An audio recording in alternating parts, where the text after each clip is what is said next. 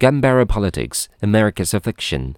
Survivors of the mass shooting at a Florida high school last week, in which 17 people were killed, have kept the tragedy in the media spotlight a little longer than usual. The students have poured their anger and grief into a new campaign for gun control. In moving television interviews, speeches, and social media posts, their spokesmen have ripped into politicians who take cash from the National Rifle Association and who argue against expanding gun controls.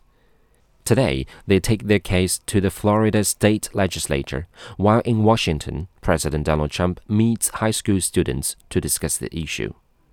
Mr. Trump says he supports boosting federal background checks on prospective gun owners, but that wouldn't help much.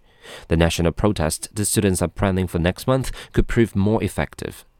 In Florida, in particular, the issue might influence midterm elections, especially if, as seems likely, the state's gun loving governor, Rick Scott, runs for a Senate seat.